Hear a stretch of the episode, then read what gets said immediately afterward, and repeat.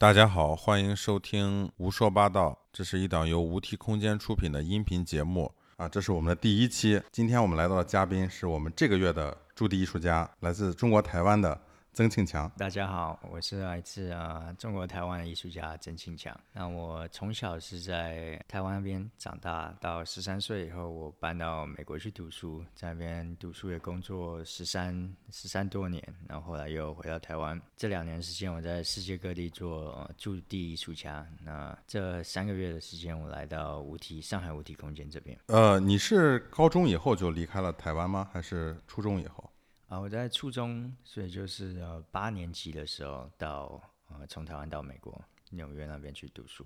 你是什么样的机缘巧合让你去了美国呢？我觉得就是在呃，我觉得艺术家就是就是一种呃基因上的突变。那你在某一种时间层面上，你会觉得你跟这个环境有有冲突。那我觉得那时候我在八年级的时候，我就觉得我在。呃，国一读完的时候，就觉得在我跟台湾环境不是不是很适合，所以就后来就爸妈就说好，那我就干去美国，呃，找我阿姨住我阿姨那边去读书这样子。那你父母对这个事情还非常支持？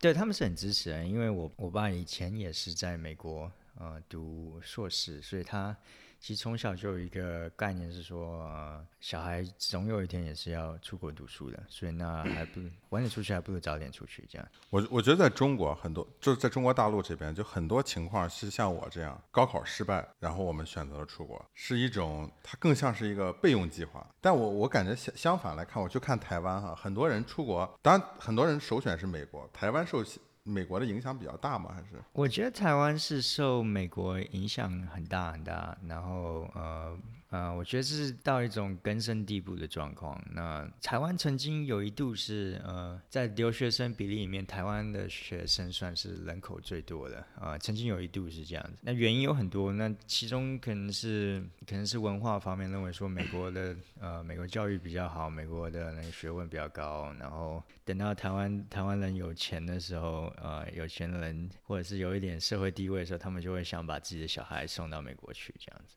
你大学时候主修的是什么？我大学的时候主修是美术，就是各式各样的美术，没有分呃派系，没有分绘画或者是装置或者是影像，就是呃美术。这个就是你在 UCLA 的时候。这是我在卡内基美农大学的时候。那那你后来去 UCLA 是读了？我去 UCLA 后来是读研究所，那时候研究所是上呃新媒体艺术。我也知道你曾经在美国的一些新媒体公司。上过班这样，上过班这样工作对。那你为什么后来机缘巧合去那样的公司去上班呢？这这件事其实就是跟美国签证有关系，因为你呃，第一个就是说你呃，华人父母就总是会一直从小贯彻你概念，说你读美术就是会找不到工作。那你在美国这地方，所以你父母并不是很支持你读艺术这个事哦，完全不支持，完全不支持，这是这好，这样子，我觉得在华人社会，华人父母就是有一个概念，他会一直跟你说，就是你。你学美术学这种东西，就是你会饿死，你会没有没有饭吃，那会找不到工作。那找不到工作，在美国这个社会，就是说你找不到工作，就没有人没有公司帮你做呃工作签证。嗯，那你没有工作签证，就不能留在美国。是，这这其实是很多就是读艺术的呃留学生在海外面临的很大问题。就是读艺术这个专业，其实，在就业市场里是非常难的。但你出国以后，如果你想在某个国家，在你留学的国家继续发展的话，你又必须需要这么一个签证，对，这很麻烦事。所以那时候我读研究所的时候，其实我也没有在读研究所，大部分时间都在想说怎么样嗯找到工作，然后可以继续留在美国。那其实还有一部分原因是因为台湾有这种募兵制，而不是募兵制，征兵制，就是你十八岁以后的男性，如果你没有读书的话，你就要回回台湾去当兵。那所以说那时候我就想尽量。想办法不要当兵，那就说你找不到工作的话，你找不到签证，你不能留在美国，你就要回台湾当兵。那所以那时候就有点狗急跳墙，那时候不管怎么样，都是要找到一份工作这样。那那这个台湾这个当兵，他是不是也有一个年龄限制？因为我我之前是在新加坡。那新加坡的话，它是到了一定年龄以后，算完全躲过这个事情了。台湾是不是也一样？对，台湾也有这个东西，所以基本上是十八岁到三十五岁是当兵的年龄。所以你十八岁以后没有大学，没有继续读书的话，那你就或者没有出国读书的话，那你呃就会被军队招进去。那你过了三十五岁的话，你就有点太老，那你就不用当兵。那你们当兵的话，那是不是定期的还要回去训练一下？对当完兵的话，对，没错，那个叫那呃如果像你这样躲这种情况，就是你躲过去了，你以后还要去吗？就不用去了。我不用去了，当官当然跟我一点关系这。个这个非常好，一一劳永逸。一劳永逸。那当初是你自己决定去想要去选选择学习艺术这个事情。嗯，对，因为我从小最喜欢就是学艺术，那其实也有蛮多其他机会可以学别的呃别的科系，可是我我更想说这是我最喜欢。那如果不做这件事情的话，其实当初的想法是说，如果我不做这件事情的话，我可能将来二十年后会后悔，就是说为什么我当初没有至少尝试一下这样子。嗯我你比如说像我的经验哈，我是九零年出生，那么像我这个批人，那甚至说八零后也好，我觉得甚至现在的所谓零零后也好，都会有一个问题是什么？就是我们学艺术其实是最早的时候父母帮我们去报这种兴趣班，那报这种兴趣班以后呢，那个是那个年代，至少我小时候是非常流行，我觉得现在也一一直是哈，就是一个非常流行的事情，任何小孩子都要有一个兴趣班，你要去学，不管是画画也好，不管是呃唱歌跳舞也好，你要学一个兴趣。但是真正到高考的时候呢，父母又很反对这个东西，就业的可能性比较低。我对台湾也有类似的东西，这个东西叫呃才艺班，就是对对对，我觉得中国人的小孩，就包括中国大陆、内地跟台湾，就是总，我觉得大部分华人，甚至亚洲，我遇到亚洲同学，他们都希望小孩子可以多才多艺，可以有有可以弹钢琴，可以做运动啊，会画画，然后会写书法，然后。可是，一到大学的时候，这些东西其实没有用，你一定要去学经济，或者是学呃当律师什么的。那这其实是一个很奇怪的思想，说你为什么要培养小孩这些兴趣？那纯粹是呃，到后来反而是不鼓励他们去从事这方面的专业。那这个是的确是我有体验到，也有看到。不过我其实最近在一直思考一个问题是什么？我觉得我是我们都是很幸运的，就是从小学以这个兴趣为出发点，最后能把这个转化为一个职业，我们应该是非常感恩的。但是我最后发现一个问题，就是如果突然间，比如说这是我的兴趣，那我把这个兴趣转化为了职业，那我似乎就没有兴趣了。我觉得这这其实是我某种程度上一直一个长期的这么一种 struggle，就是我现在比如说我最近想去骑自行车，想把自行车发展成一个爱好，或者是我长期比如说原来大学时期我喜欢收藏。听一些黑胶唱片也好，收藏一些乱七八糟东西也好，把那个作为一个爱好。当我真正的把爱好变为职业以后，会有这么一个空白区，我觉得。我觉得是有。那像我当时在工作的时候，就真的是当一个呃软体工程师，或者这边说是程序员这样子。那那你认为说呃你就有时间可以好好培养你的嗜好？可是其实其实没有，因为你觉得那个东西才是你呃心里面真正想要做的事情。如果你这是真的心里面想要做的事情，那你又想变成一个专业的话，其实我觉得那是一件很好的事。那也是，其实也也是一件非常困难的事情。对。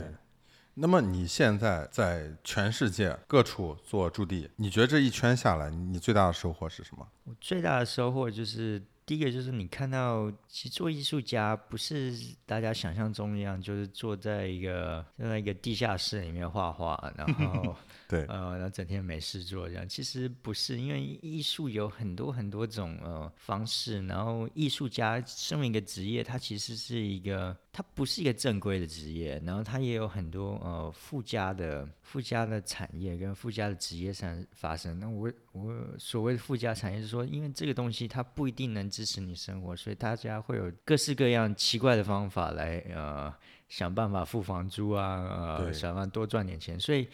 通常一个艺术家，我们通常就就我们的认知来说，一个艺术家不是就是单纯一个画家，他其实是一个身兼多职的角色。那我们常遇到说，有一个艺术家，他可能也是一个，也是一个厨师，然后也是一个策展人，也是一个，也是一个，也可能是一个画家，也可能是一个老师。他就是同时就中有很多种职业。那我觉得这是一个非常有趣的事情。对。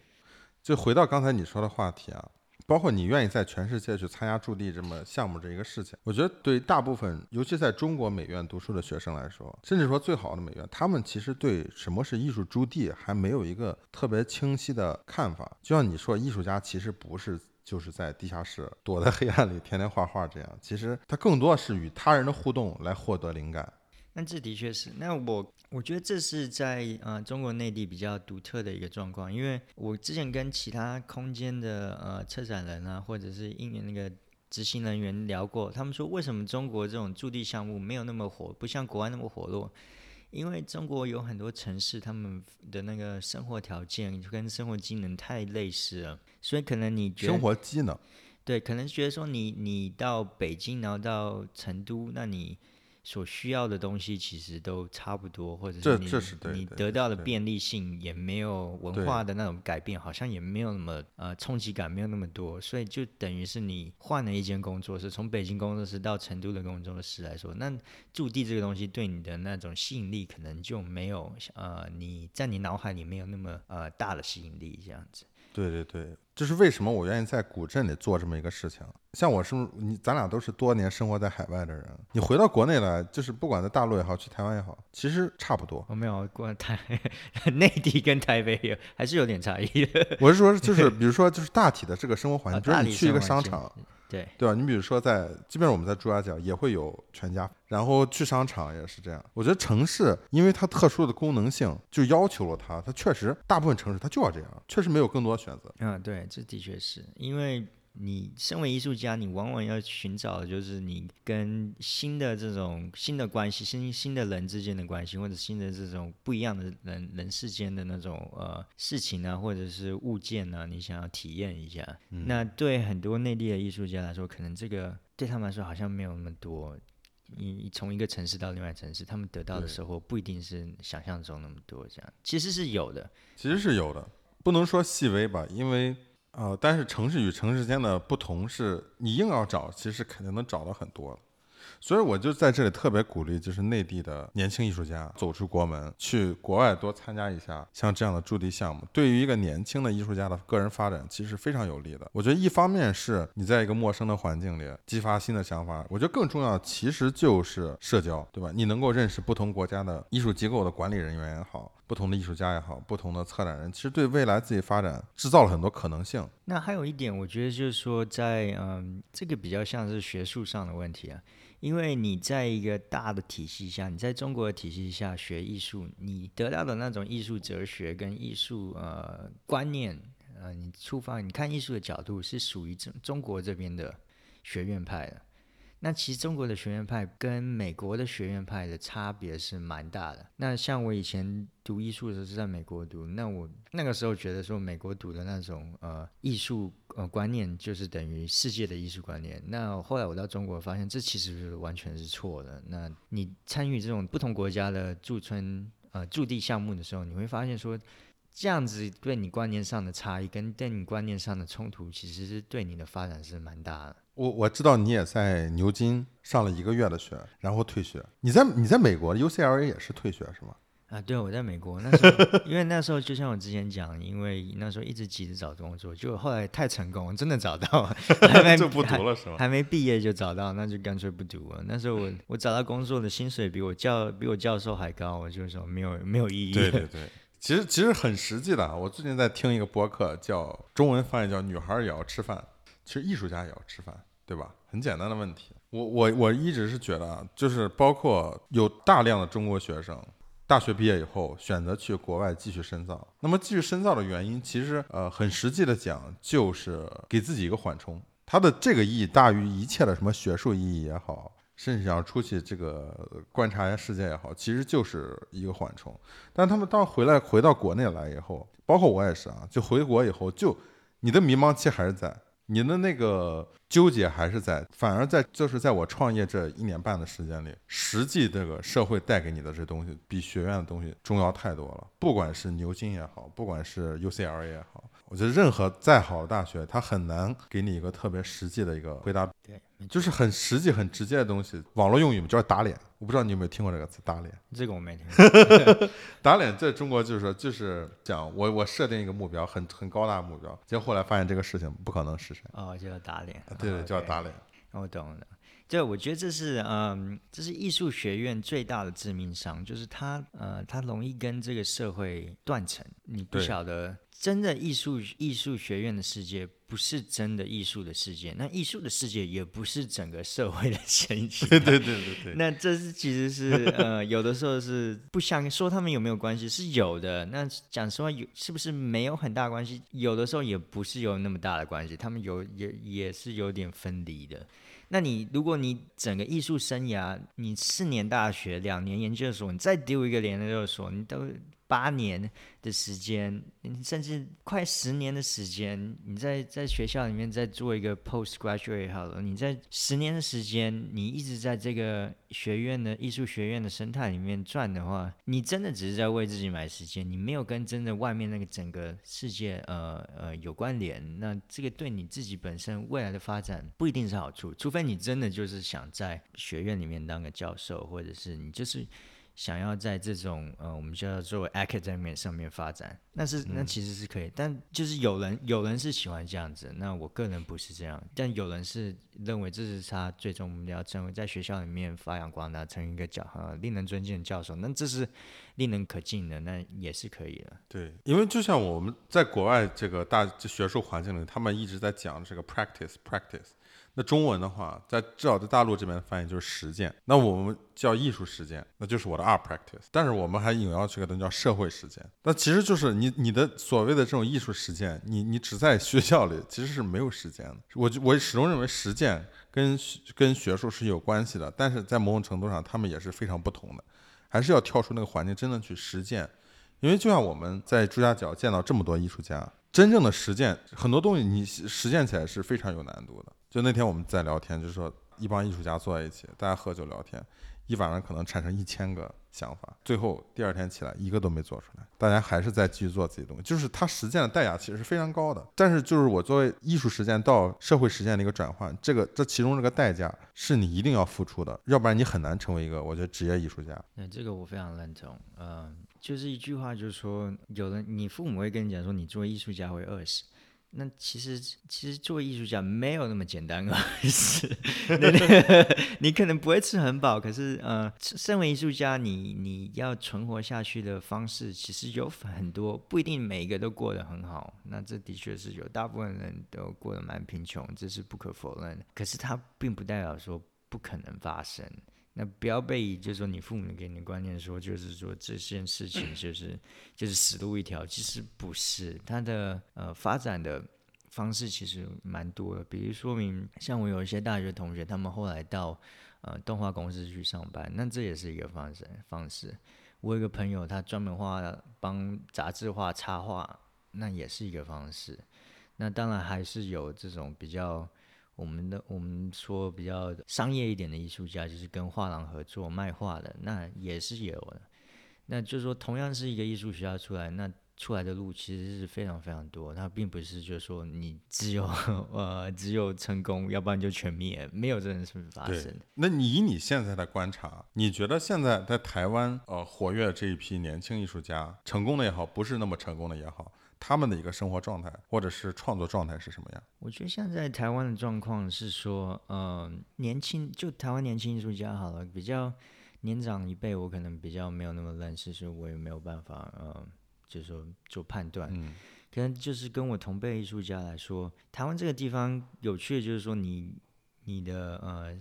生活消费其实没有很高，你可以对，你可以很轻，不是说很轻松，就是说你。过了一定的门槛了以后，你还是可以继续生活下去，还是可以创作。我觉得，其实，在台湾作为一个年轻艺术家，生活成本要其实比北上广要低一点。对，我觉得是这样。呃，就是说，这这是基本的那种生活技能上面的关的问题。那再就是还有其他问题，就是说在创作方面，那台湾的年轻艺术家有没有创作出呃有有有议题性、有有重要性的作品？那我认为说，台湾现在年轻艺术家的作品的呃的问题，最大的问题是说，它太局限于台湾地方上面的问题了。那台湾地方上问题，其实是一个非常窄小的一个呃窄小的一个空间，就地方性过强。对，地方性过强。那你地方性过大、过过强的时候，你有些用语或者是你要讨论的议题，那不一不一定是其他地方的人能够呃能够理解或者能够体会的。那这个就会形成说，这是其实是有一点矛盾的事情，就是说我们常常说你做的艺术要要接地气，我们常开玩笑说你做的艺术要接地气。可当你做的东西又太窄小的时候，那你的呃，就你地方性太强的时候，别人又看不懂。那我觉得，这个台湾现在就是台湾的艺术家，现在就处于这个矛盾点上面，就是说，哪些东西真的是属于国际上的国际上的议题，哪些地方真的属于台湾地方上的议题？那那这个地方实在是有点，我觉得还要需要更多时间去发展。再回到地方性这个这个话题啊。就是我之前看，就是那个现在大陆这边有一个非常年轻，也算非常成功的一个，呃，也不能说特别成功吧，就是现在还不错的一个青年艺术家毕赣，呃，他曾经在一个采访里，他提到一点，就是把这个地方性的经验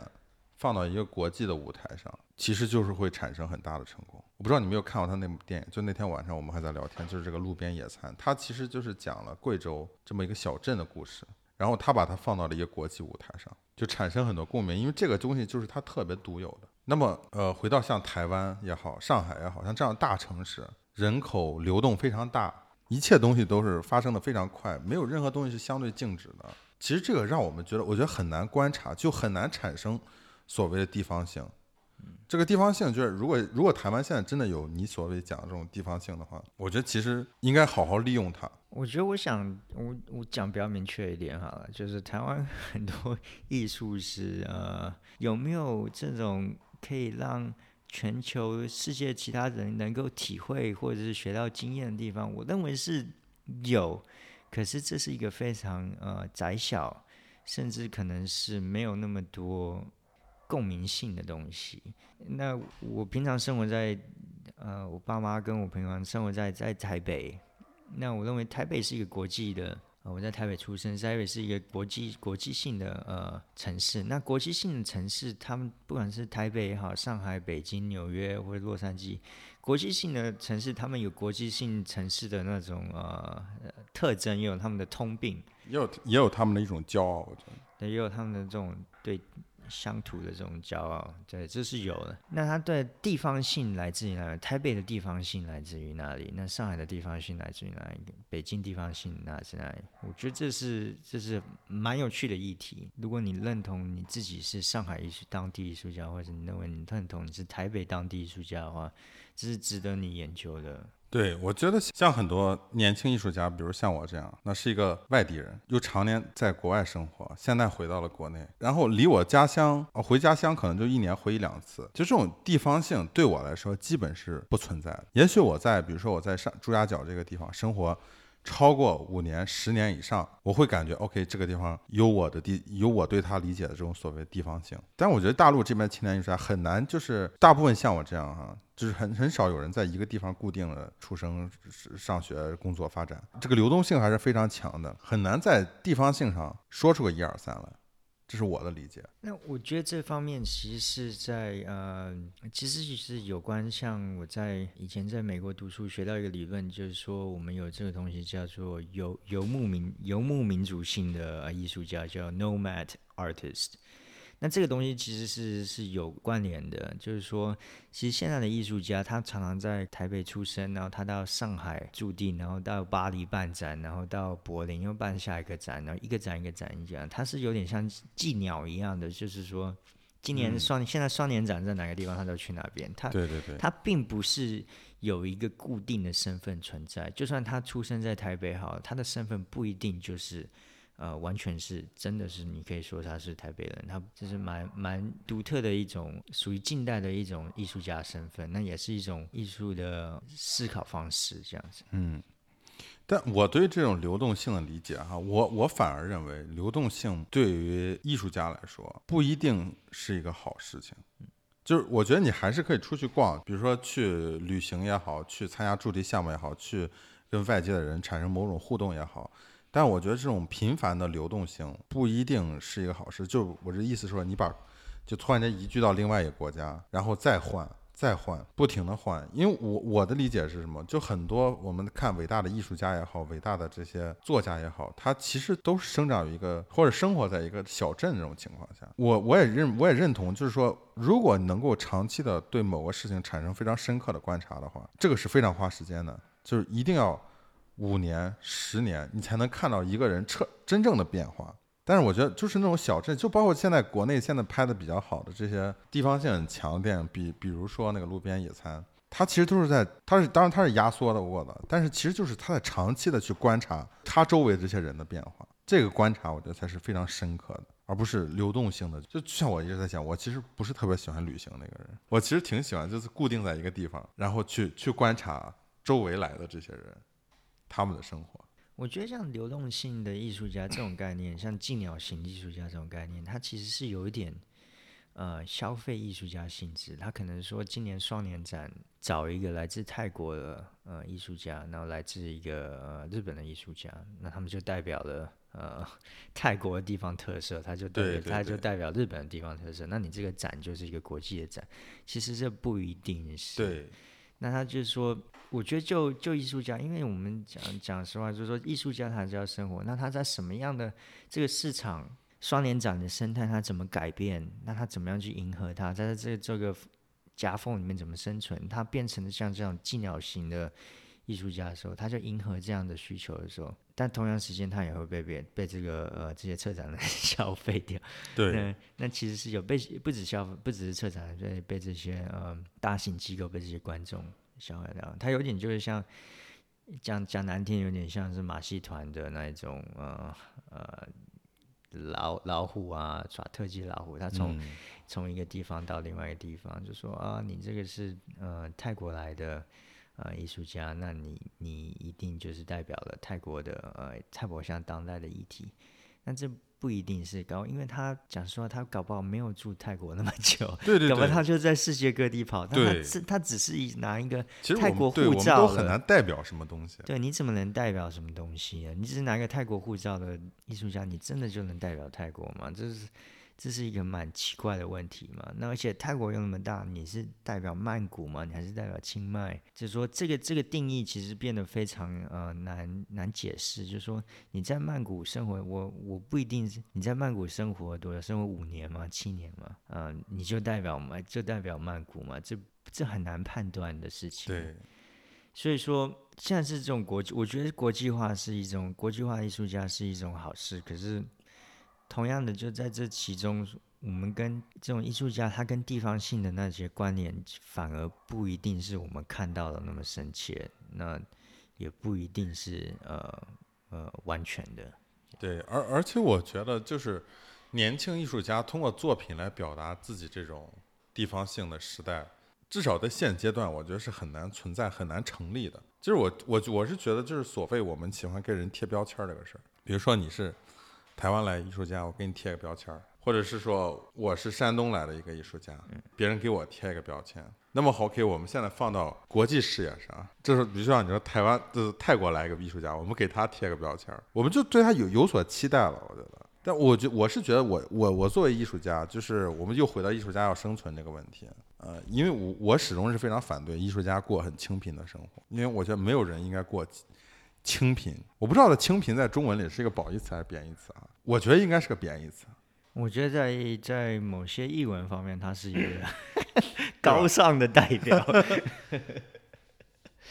对，我就觉得，包括像我原来在新加坡发展的时候，别人也会给我贴一个标签：这个人是中国来的艺术家，他做的作品应该是什么样什么样什么样的。某种程度上呢，我会我创作的时候也许不理会这些东西，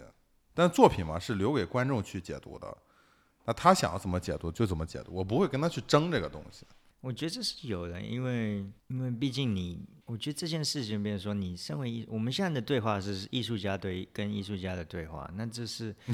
艺术家跟观众对话，那又是另外一种那种另外一种语言。艺术家跟博物馆那又是另外一种语言。对，我觉得就是观众如果想真正了解一个艺术家的作品，包括我觉得大家去看展的时候也好，去。啊，去一些活动时候啊，你碰到艺术家，然后你去跟他聊天的时候，你就问他这个作品讲的是什么，讲的是什么。其实很多时候你突然问我，我是没有一个很很明确的回答的。这个东西就是我们讲要真情流露的一个东西，就你必须跟我长期相处一段时间，也不需要长期相处，就像大家稍微深入了解一下，深入聊一聊，我觉得才能看到这里面具体的东西。啊，我觉得是这样。那这其实也是驻地项目的一个呃一个重要性。我觉得就是作为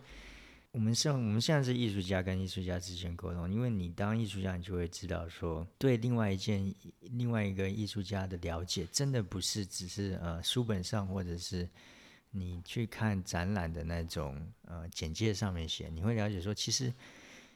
像我像我在外面参加这些驻地项，你发现其实艺术家是一个非常多元化的一个呃角色，一个人物。我我觉得可能在就是至少在大陆这个文化体系里面，大家对艺术家这个词儿是有有不同理解的。就包括我跟我父母说，哎，我跟我有时候我跟我父母出去吃饭，别人问我你干什么啊？我说我我是做艺术艺术家。我父母都会说，哎，你别说你是艺术家，你说你是艺术工作者。艺术家我觉得就是艺术工作者。你就像赛百味，他那个卖三明治，他在英文里他叫 sandwich artist。嗯，可是做做艺术工作者不一定是艺术家，这是。对对对对对，你说这是对的，对对对。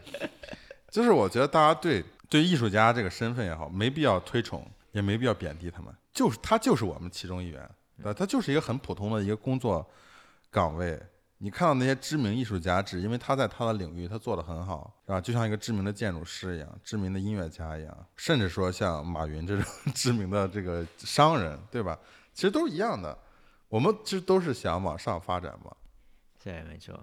所以这年轻艺术家，我觉得这点看的就是比较好，就是大家都想的相对更明白一点。嗯。就我觉得已经过了那个时代，就是说，哎，看到一个艺术家的穷的，就是。越穷越骄傲那种状态，我觉得现在已经几乎几乎不存在了。就不是，可是它是一种这种浪漫的啊思考，对。然后有时候是一种商业的包装了。我觉得艺术家大部分时间都过得太浪漫，就我们可能是最浪漫的一帮人，可能我觉得文人是最浪漫的一帮人。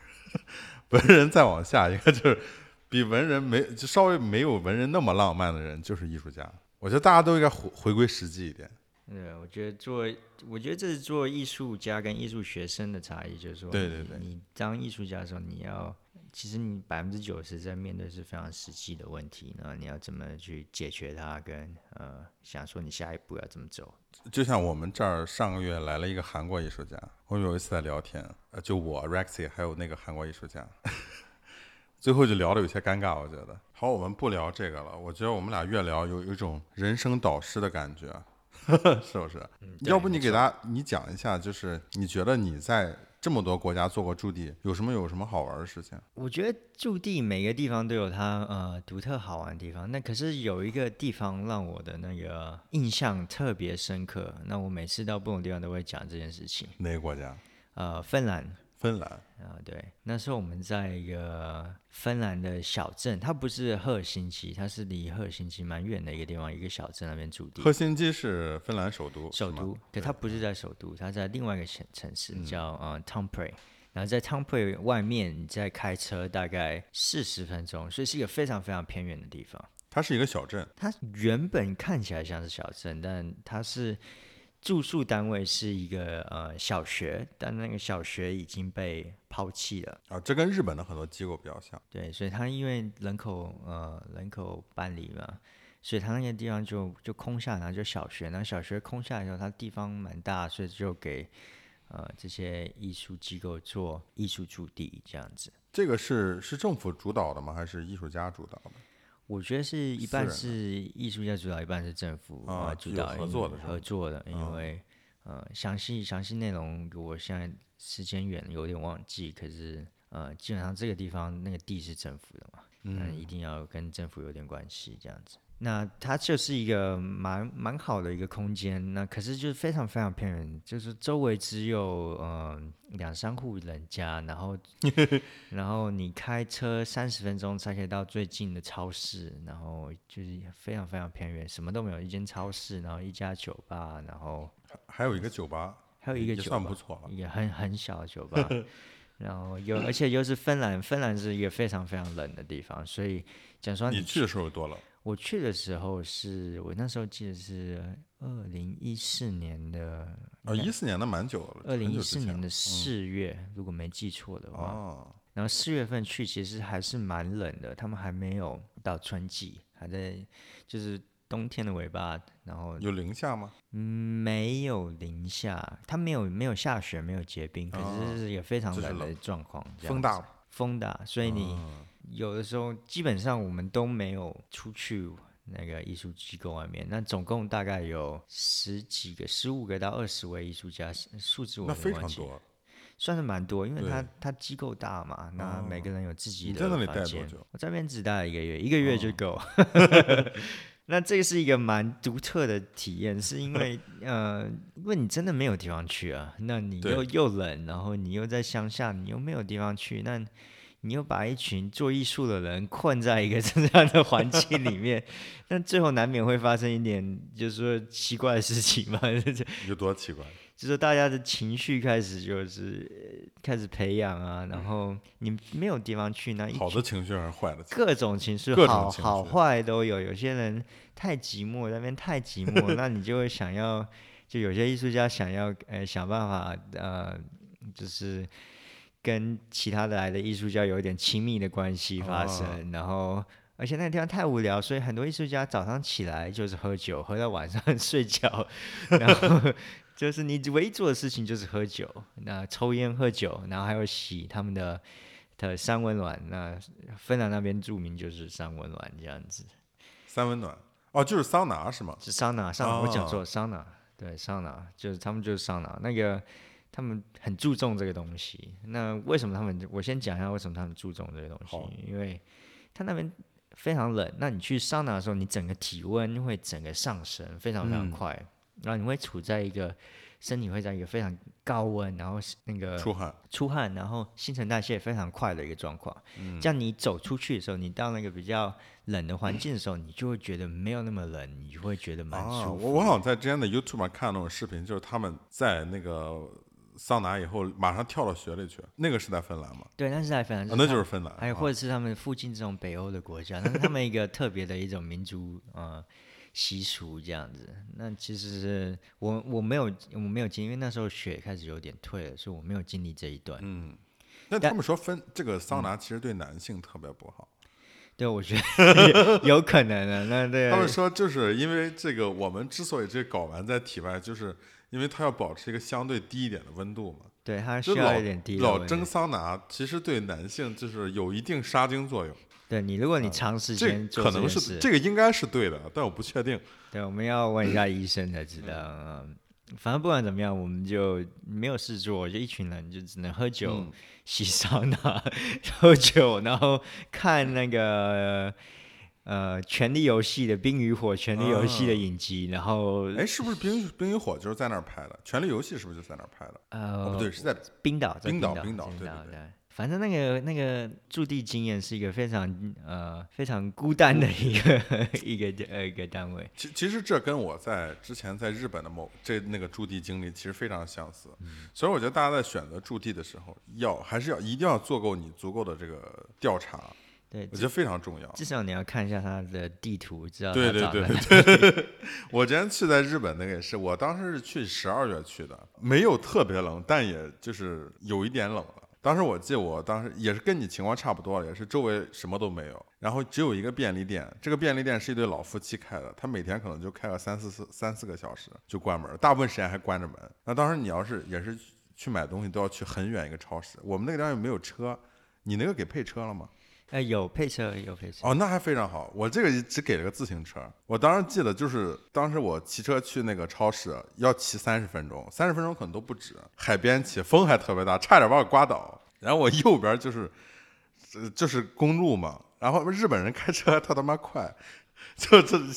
吓得我够呛，反正是。嗯，对，这种，因为你去驻地，讲实话，你这不像一个旅馆的行业，因为你去之前没有人给你看照片，就算照片他们自己照也是自己人照的，那对对对，没有评论，然后你也没有这种呃消费者的这种意见。我觉得如果你看这个一个驻地机构，他如果他的照片都是这种自然风光啊什么的，一定要特别小心，很有可能就是因为他们在这么一个呃非常穷穷乡僻壤的地方。我觉得最好的就是说，你可以呃跟去过的人聊聊，那他们会跟你讲一个比较真实的经验。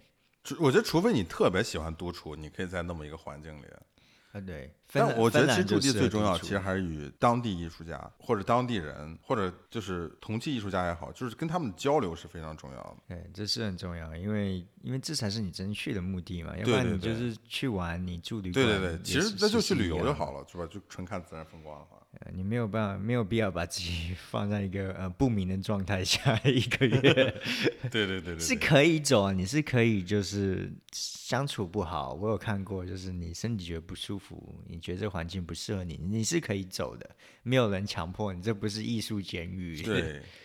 要但但我觉得就是每一次大家去驻地，因为你要在一个地方长期的待一个月、两个月、三个月，甚至更久，你一定要自做好自己的调查。就是做好自己的 research，这个地方在哪里？周围生活方不方便？能不能接触到所谓的当地人、当地艺术家？能不能真正的产生一些对话？这个其实非常重要。那像我在芬兰那最后，就是因为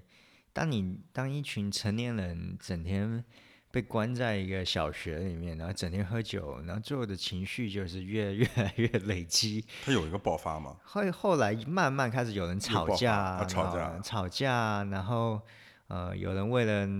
就是男女之间的东西关系啊，也吵架，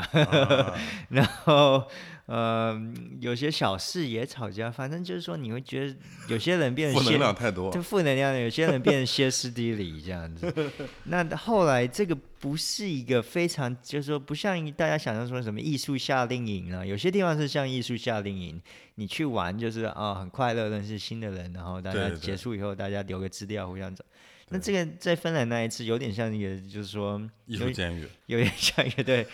像艺术监狱，会有点像一个 boot camp，这样因军军事训练这样，真的彻底挑战你的身体跟那个意志力的极限这样子。对，那你。其实讲说，我现在还有跟印象最深刻是这芬兰这个经验。那我跟其中认识的两个艺术家，到现在都还是很好的朋友。那原因是什么？因为我觉得说，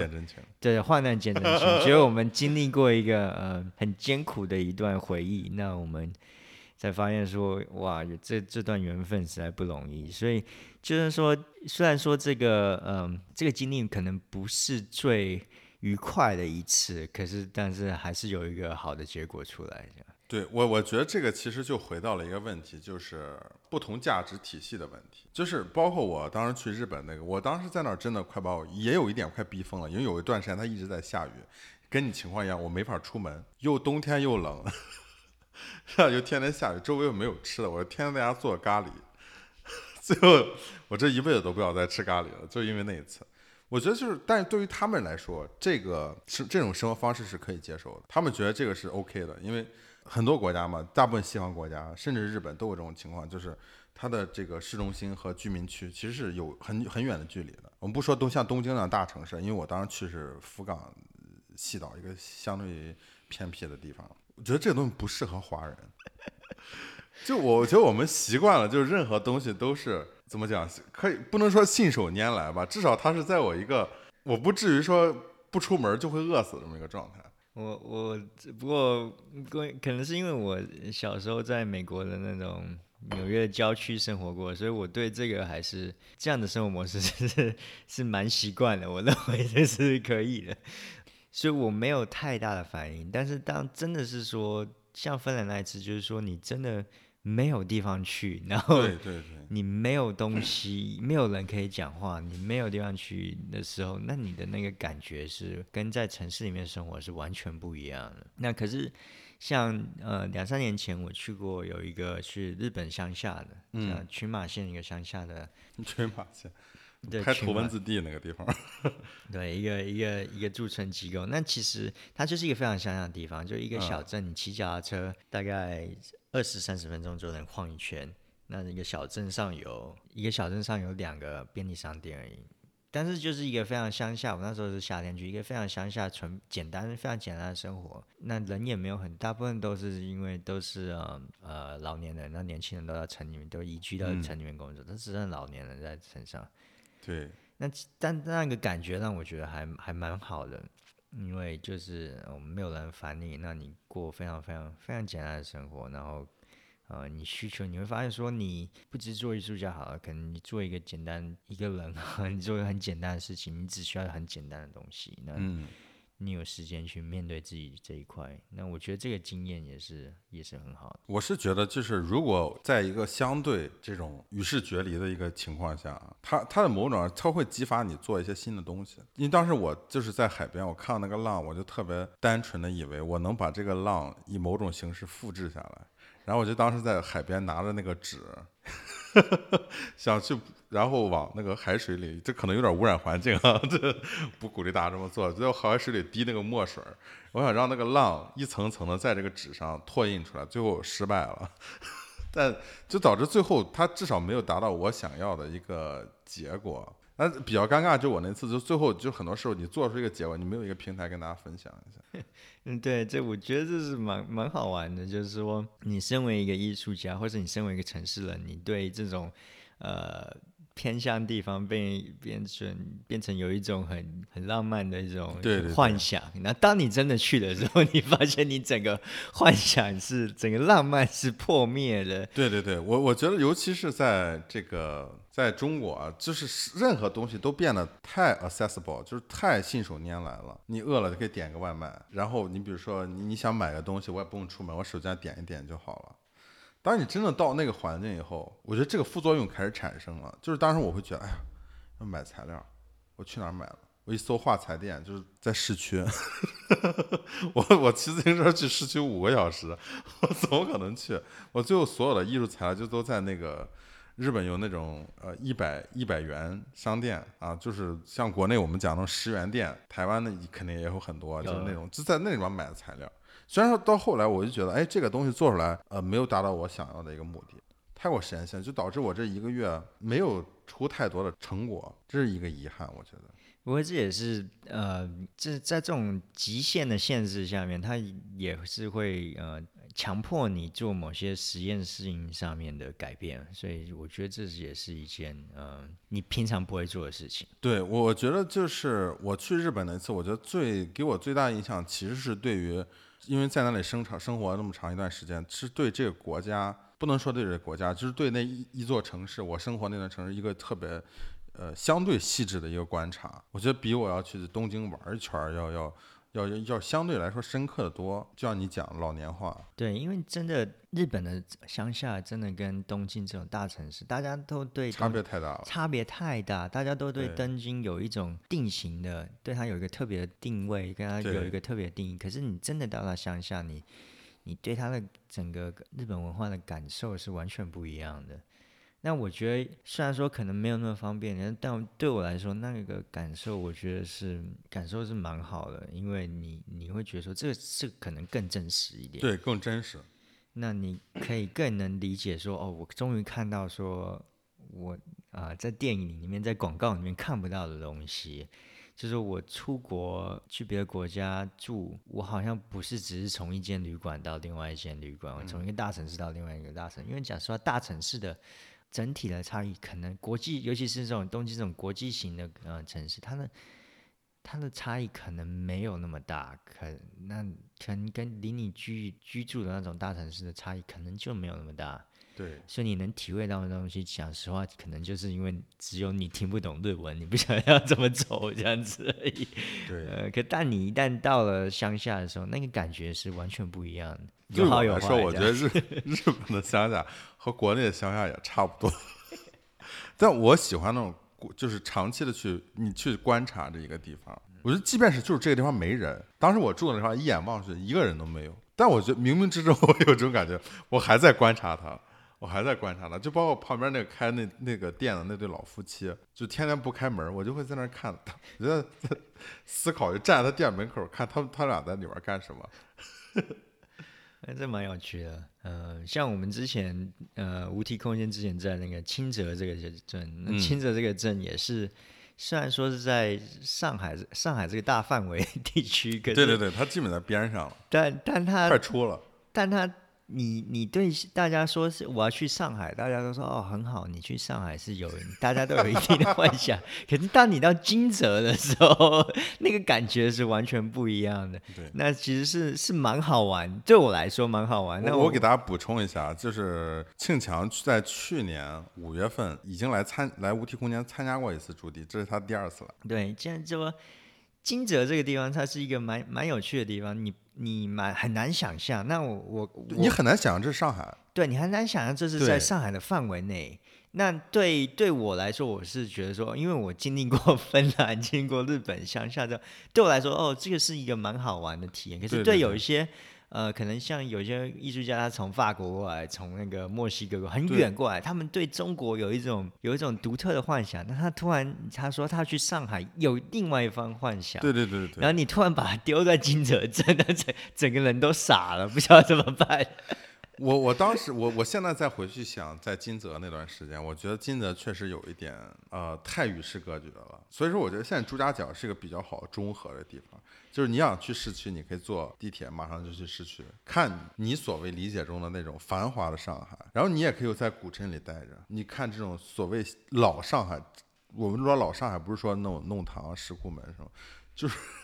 我那天看那个坐坐地铁，我路过那个呃十七号线有一站，什么说那个青浦是六千年前就有，我不知道真的假的。之前还五五千年历史的，我现在成六千年了。呃，反正就这种感觉，我觉得这个这个这个地方，我给我的感觉就是它是在中间的一个东西啊，两边都没有太极端。嗯，对，这是是真的。对朱家角蛮蛮独特的，我觉得，我觉得是聊一聊你对朱家角的看法。对，我可以我们聊，因为第一个就是身为身为一个台北人，身为一个台湾台湾长大的小孩，台湾背景的小孩，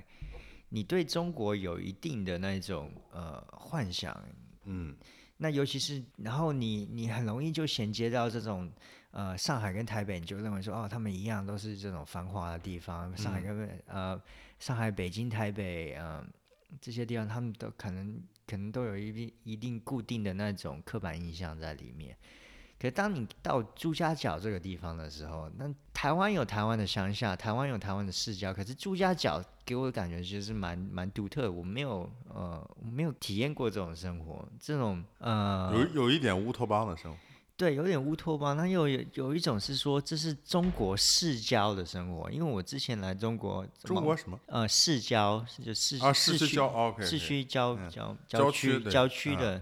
呃，生活就是我，我体验过美国，美国的那种郊区文化。郊区文化，我体，因为我那是我长大的地方，我体验过它。那我对那种郊区文化有一种独特的概念，那是属于美国的。可是我没有体验过中国的郊区文化。那我不确定朱家角能不能代表说这种郊区文化。可是它。这边朱家角这边的教区文化是蛮蛮独特的，因为它又是有古镇的这种。我我其实对朱家角理解，就是它在地理上来说，我觉得它是郊区。但我觉得其实看中国这种城镇的分布啊，其实朱家角它就是一个超小型的城市，它就在这个城市里，它什么都有。它其实就不不完全依赖外界，就是大家不用你很少，就是只有极少部分的人，他是真的在朱家角是住。然后去市区上班，大部分人其实都还是在这个内部里面活动。对，它是一个蛮，我觉得是蛮独特的一个状况，因为它生有自己足够的生活技能。虽然说它不像是呃上海市区市区那边那么繁华，但它有自己的呃自己该有的东西都有。对。但然后同一时间，它有有这种小河有。那个古桥，还是人了。我觉得是在这个地方，人也很重要。对，人也是跟跟市区里面的人不太一样，大家步步骤比较慢一点，然后比较友善一点。我觉得这是蛮好玩的。然后有点过的有点，我觉得这边觉得这个有点太太适合生活，非常适合 就是艺术家在这里生活。对，你就不这边这么多艺术家，你也也呃这边艺术家也蛮多，讲实话也蛮多。然后你又有这种呃。不需要担忧明天的这种感觉，我觉得还是要产生互动，就是还是要跟当地艺术家互动。这个互动，呃，说难听点，就很多时候大家就是在一块吹牛，就像我们现在在做的事情。对对，就像我们现在在做的事情。但其实这个也很重要。我觉得我之所以想做这么一个播客，其实就是大家花太多时间在吹牛上了，就是能不能把这个事情记录一下？让它的价值就是放大一下。大家就是我觉得一帮艺术家在一块儿聊天儿，奇思妙想太多了，百分之九十五都是啊都是没用的废物。都是说 说废话而已。全世界都一样，不只是中国，不那只是家桥，对对对全世界都一样，美国也是，欧洲也是，大家都一样。行，那今天非常感谢啊，庆强跟我们坐下来聊了差不多一个多小时吧。我们最后简单为大家介绍一下这个播客啊，这个播客就像我刚刚讲，其实就是记录下来大家我们平时大家在一起聊的一些话题。那么因为驻地艺术家呢以外国艺术家为主，那么这个播客呢可能是中英双语的，下一期呢可能是英文，可能是中文。我们不仅会和来的这些驻地艺术家、国外艺术家产生一些互动、聊聊天，我也准备和大部分在住在朱家角的一些艺术家呢产生一些交流，跟大家分享一下。非常感谢大家的收听，我们下期见。